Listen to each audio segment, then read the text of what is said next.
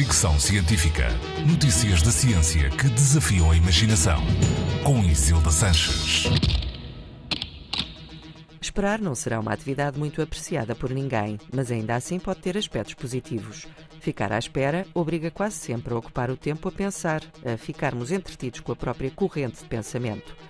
É verdade que hoje em dia, com os telemóveis, é fácil entreter-nos a olhar para o ecrã em vez de nos perdermos em pensamentos, mas segundo a ciência, há aspectos positivos em deixarmos-nos levar pela corrente do pensamento. Um artigo publicado no Journal of Experimental Technology defende isso mesmo, o que se percebe logo no título. Pensar sobre pensar, as pessoas subestimam quão agradável e envolvente é simplesmente esperar. Os autores afirmam que a capacidade de nos dedicarmos a pensamentos internos sem estímulo externo é uma característica única dos humanos, muitas vezes subestimada pelos próprios.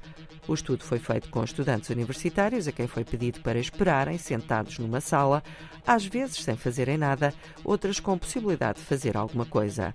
No total foram feitas quatro experiências e em todas os investigadores concluíram que a previsão que os participantes faziam de quanto iriam apreciar a espera era significativa significativamente menor do que a apreciação final, depois de feita a espera.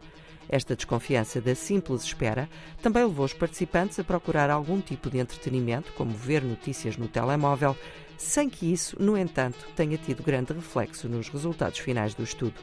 Os investigadores afirmam que esta tendência para subestimar o simples ato de pensar é o que nos faz procurar algum tipo de ocupação. Ou seja, não estamos a dar devido uso ou a valorizar uma capacidade única extraordinária: o pensamento, a simples e incrível capacidade de refletir e imaginar. Fricção científica.